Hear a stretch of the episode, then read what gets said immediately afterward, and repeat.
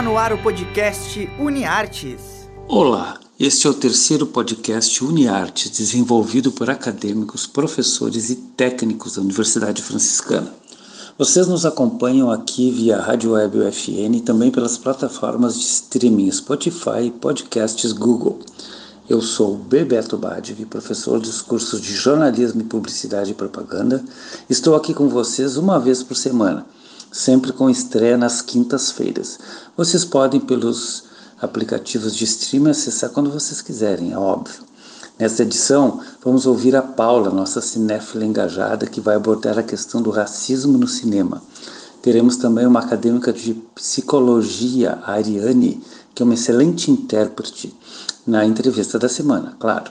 E por fim, o nosso maratoneiro Rodrigo, que comenta sobre uma série brasileira. Vamos lá então. O racismo está de volta à pauta do dia, é óbvio, né, com todos os acontecimentos no Brasil e no mundo. Aliás, ele nunca saiu, porque muitas vezes é velado, o que é ainda pior. Para quem pensa que só os negros devem lutar contra, cuidado, pois os brancos sim são os mais privilegiados na sociedade e não devem admitir ou praticar atos desta natureza.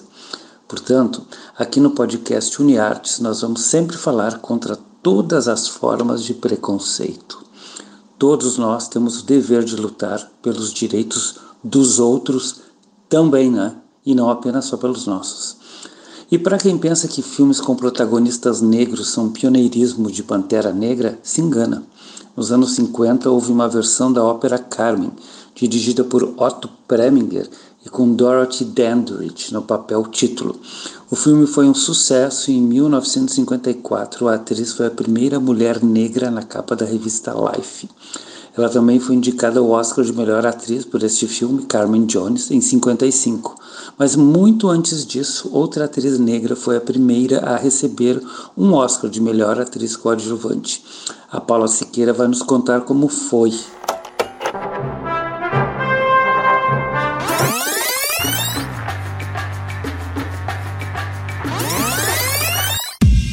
Nesse filme.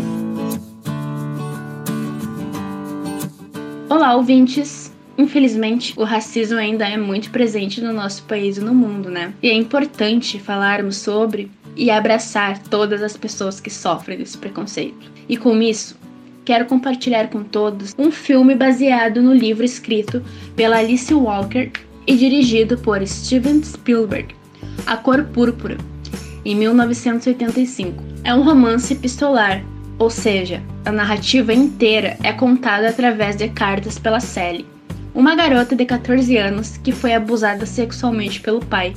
Teve dois filhos dele e é obrigada a se casar com um homem mais velho.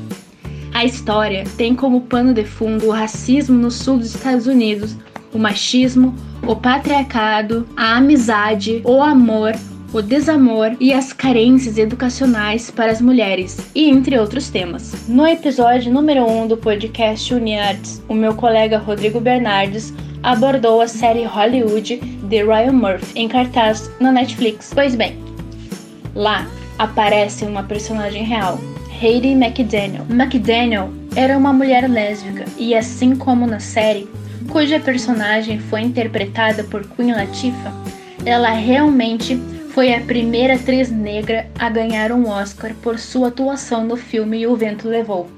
Foi a primeira afro-americana a comparecer aos prêmios da Academia como convidada, não como empregada, e mesmo assim teve que pedir autorização especial para que estivesse no teatro, pois o estabelecimento não aceitava pessoas negras. Ela ficou numa pequena mesa ao fundo, distante das estrelas, nem sequer pôde posar com os demais membros da equipe do filme. Porém, o Oscar não foi capaz de diversificar seus papéis no cinema.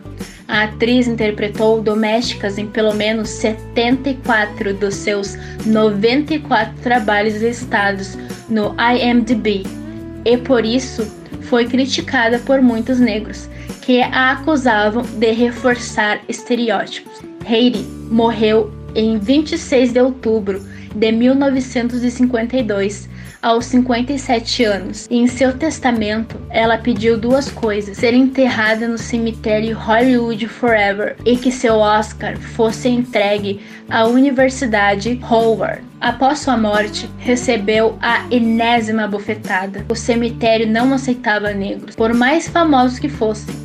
E até hoje ninguém sabe o que aconteceu com a sua estatueta. Alguns afirmam que foi jogada no rio, que era o objeto mais valioso que ela tinha ao falecer. Após uma vida inteira trabalhando, não lhe restava um centavo no bolso. Obrigado, Paulo, pela tua participação aqui no podcast UniArtes. Pois bem, A Cor Púrpura é um filme de ninguém menos que Steven Spielberg e teve 11 indicações ao Oscar de 85. Acreditem que não levou uma única estatueta para casa? E olha que no elenco tinha Whoopi Goldberg. Ela recebeu o Globo de Ouro de melhor atriz por aquele filme e só foi receber um Oscar pela sua interpretação cômica em 91 por Ghost. Né, não esqueça que ela ficou muito famosa pelas pelas comédias, mas ela começou com este drama espetacular do Spielberg. A Whoopi também foi apresentadora do Oscar por quatro edições e se tornou a primeira atriz negra a obter a tríplice coroa de atuação, termo usado para descrever atores que foram agraciados com os mais prestigiosos prêmios de atuação nos três diferentes veículos de mídia: cinema, televisão e teatro. Isso foi muito antes da internet, óbvio, né? Respectivamente com o Oscar, com o Emmy e com o Tony. E ela também ganhou um Grammy fazendo um musical, o Grammy de música, né? Que era exatamente sobre quem agora há pouco a Paula falou, né? Que é a McDaniel, Hattie McDaniel, que ganhou a, o Oscar de coadjuvante. Enfim, no elenco de A Cor Púrpura também está a Oprah Winfrey, que se transformou em Vocês Sabem Quem, uma das mulheres mais poderosas do planeta. De acordo com a revista Forbes, a Winfrey foi eleita a mulher mais rica do ramo de entretenimento no mundo durante o século XX e uma das maiores filantropas de todos os tempos e a primeira mulher negra a ser incluída na lista de bilionários em 2003. E em 2010 ela era então a única mulher a permanecer no topo da lista por quatro anos. A Cor Púrpura, então, o filme que a gente falou, que a Paula falou agora há pouco, tem uma trilha sonora espetacular composta pelo maestro Quincy Jones e baseada em blues e melodias do sul dos Estados Unidos, onde se passa a história. A canção mais famosa, que também foi indicada ao Oscar, é Miss Silly's Blues. Vamos ouvir então uma interpretação magistral de Renato Russo, o nosso compositor e cantor que foi embora muito cedo e que sempre lutou pelos direitos dos gays. Esta canção é, álbum que ele, é do álbum que ele gravou em homenagem à rebelião de Stonewall, que foi uma série de manifestações de membros da comunidade LGBT contra uma invasão da polícia de Nova York nas primeiras horas da manhã de 28 de junho de 69. Então muita gente fala na, nas paradas gays, mas não sabe do que, que se trata. No bar Stonewall Inn, localizado no bairro de Greenwich Village, em Manhattan. Ai que eu estou me enrolando hoje. Vamos lá então ouvir a música com o nosso Renato Russo.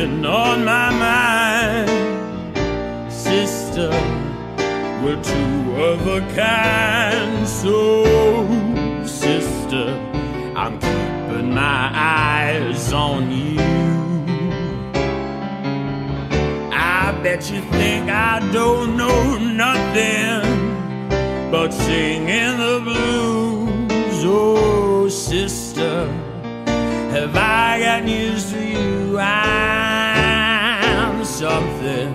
I hope you think that you're something too. Scuffling. I've been up that lonesome road and I've seen a lot of suns going down. Ah, but trust me, no low life's gonna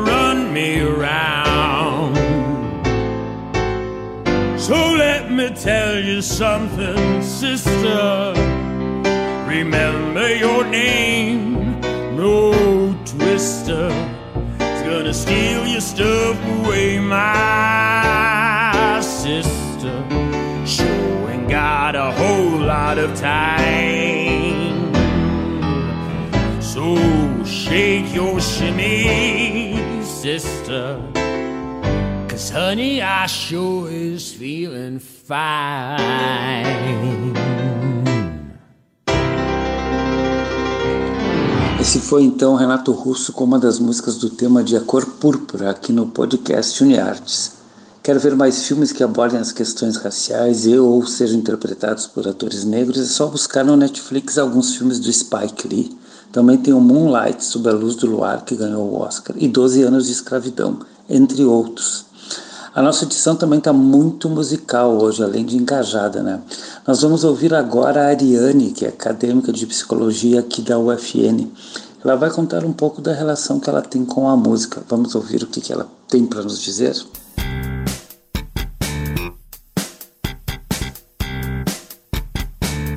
Entrevista da semana. Olá, pessoal. Meu nome é Ariane e eu sou estudante do sexto semestre de psicologia da UFN. Eu fico muito feliz de participar do projeto Uniartes e eu fui convidada para contar um pouquinho da minha história com a música. Quando pequena, eu costumava assistir inúmeros DVDs de clipes dos anos 70, 80 e 90 com os meus pais. Neles haviam diversos artistas, como Queen, ABBA, Bee Gees, Aha e várias outras bandas dessa mesma época. De tanto ouvir aquelas músicas, eu acabei gravando as letras e cantando junto durante horas. Isso acabou por virar uma das minhas atividades favoritas. Com 7 anos, eu importunei a minha tia para ela me dar um violão antigo dela como herança, porque eu adorava ficar escutando o som das cordas quando eu mexia nele. E aí, com 12 anos, eu ganhei o meu primeiro violão e eu comecei a aprender a tocar. E daí pra frente eu juntei o meu carinho pela música com o meu novo aprendizado. E hoje eu sinto que a música que eu toco é uma parte essencial de quem eu sou e para expressar como eu me sinto. Se você quer conhecer um pouquinho do que eu faço, eu vou deixar o meu SoundCloud por aí. É. É isso, pessoal. Fiquem em casa, usem álcool gel, bebam água e escutem muita música para relaxar nesses tempos difíceis que atualmente estamos passando. Um abraço a todos e até breve. Valeu, Ariane. A Ariane é acadêmica de psicologia aqui do UFN e tem algumas músicas disponíveis na plataforma SoundCloud. Procurem pela, na plataforma né, pelo nome dela, Ariane Ferreira, no soundcloud.com, Ariane Ferreira. Uma das músicas que vocês irão encontrar lá, a gente vai ouvir agora, uma versão acústica do YouTube, With or Without You. Vamos ouvi-la então?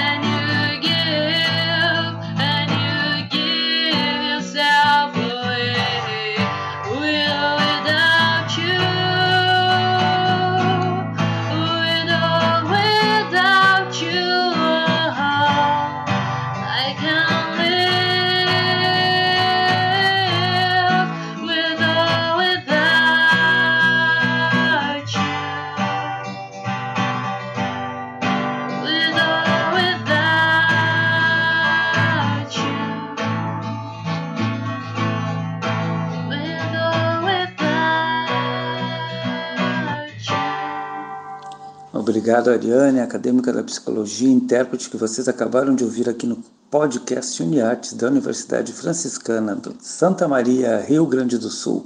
Procurem por ela no SoundCloud. Agora é hora de maratonar. A sugestão da semana é do acadêmico de publicidade Rodrigo Bernardes, o nosso rei das maratonas. Essa semana o destaque, o destaque é uma série brasileira de Miguel Falabella. Bora lá, Rodrigão!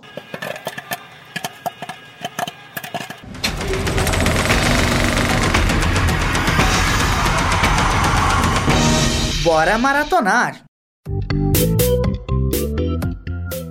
Quase no final de 2019, o Globoplay lançou a série Eu, a Avó e a Boi. Criada por Miguel Falabella, que é ator, cineasta, escritor, apresentador, dublador, dramaturgo, roteirista, diretor teatral brasileiro, ele ficou bastante conhecido pelo sitcom Sai de Baixo e por apresentar o video show durante anos. Em 2017, um jovem chamado Eduardo Ranzo postou uma sequência de tweets onde contava a história das brigas da sua avó e sua vizinha, chamada por ela de Boi. As histórias repercutiram na internet e acabaram sendo vistas por Glória Pérez, que levou a história até Miguel Falabella. Meses após, a história acabou por ser aceita e passou a ser produzida. Recebeu algumas mudanças no enredo original, para tornar a história contada de outro ponto de vista. Eu, avó e a boi é uma história de inimizade de mais de 60 anos, uma guerra declarada entre duas vizinhas, que são capazes de tudo para prejudicar a vida uma da outra. De um lado tem Turandot, a avó, e do outro Yolanda, a boi. Ao concluir que vaca está fora de moda, Turandot passa a chamar sua vizinha inimiga de boi. Ninguém sabe exatamente como tudo começou, mas já aposentadas, viúvas e, portanto, dispõem de tempo livre suficiente nas mãos, nenhuma delas tem a menor intenção de propor um tratado de paz. Separadas por uma vala que praticamente materializa a aura de ódio e rancor entre as vizinhas, elas vivem frente a frente, incluindo as famílias das duas. Por ali ninguém escapa ileso dos boicotes diários praticados pelas matriarcas. Quando Norma e Montgomery, filha das rivais, se apaixonam perdidamente, tudo parece sentenciado ao caos eterno. Em meio a esse embate, o neto em comum, Robilow, tenta sobreviver ao ambiente hostil onde foi criado e se agarra à única oportunidade que encontra em seu caminho, Demi Moore. Menina cheia de sonhos, com quem descobre as alegrias e as dores do amor. Eu, a avó e a boi, disponível na Globoplay, poderia ser uma ótima crônica da vida cotidiana, mas acabou soando um exercício de improviso narrativo, daqueles que não sabem para onde ir e acabam saindo do controle. Os tweets sem fim divertem mais, provocando mais, comunicam mais. Bora maratonar os tweets do Eduardo Ranzo então?